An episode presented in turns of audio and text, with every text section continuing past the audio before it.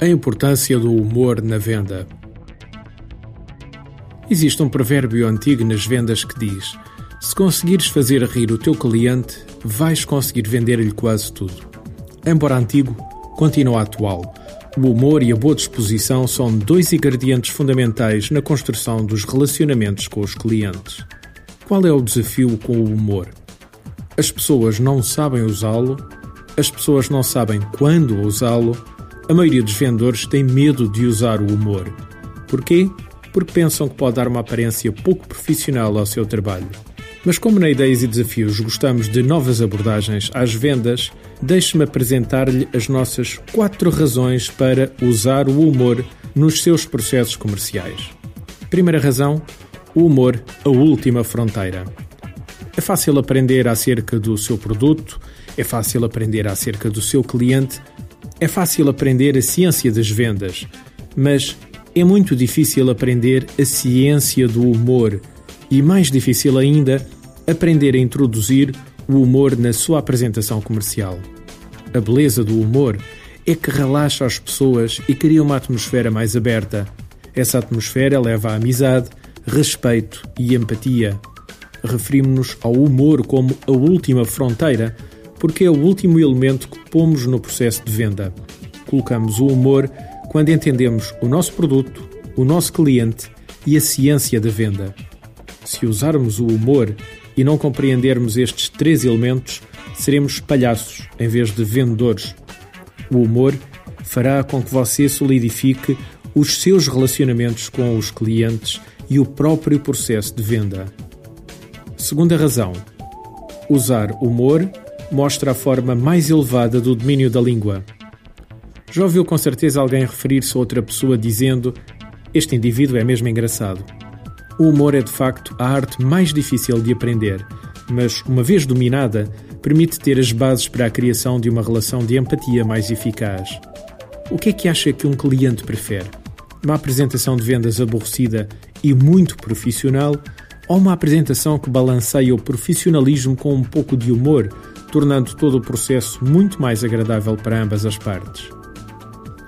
Terceira razão: o humor combina o aspecto profissional com a amizade e o divertimento.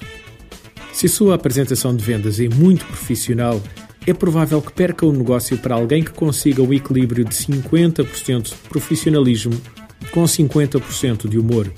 O humor é mil vezes mais absorvente do que o profissionalismo. Se duvida, veja os anúncios que passam hoje em dia na televisão. São profissionais? São divertidos? Ou ambos? Quais destes anúncios é que têm maior sucesso? Não estou a querer comparar uma apresentação de vendas com um anúncio de televisão, mas gostava que pensasse na forma como acha que deve fazer a sua apresentação de vendas versus a forma como o seu cliente com certeza preferiria recebê-la. Pessoalmente, utilizo sempre que posso o humor nos meus processos de vendas. Para além de conseguir mais vendas, consigo também relacionamentos mais sólidos com os meus clientes e, por vezes, até bastantes relações de amizade. Quarta razão. No que diz respeito ao humor, é necessário distinguir uma piada de uma história. A maioria dos vendedores reduzem-se a contadores de piadas. Ou será melhor dizer, recontadores de piadas. Contar piadas é extremamente perigoso no processo da venda. Primeiro, a maioria das piadas deita abaixo pessoas, instituições, raças ou qualquer outro motivo de troça.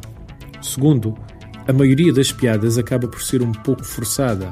E por último, na maioria dos casos, o cliente pode já ter ouvido essa piada várias vezes antes.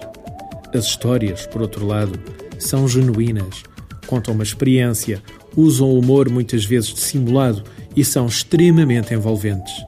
Quando contamos uma história, estamos a reforçar a nossa apresentação de vendas e a ajudar o nosso cliente a relacionar-se com o nosso produto da maneira mais simpática. Lembre-se que números e factos são esquecidos, mas uma boa história ficará para sempre na memória dos seus clientes.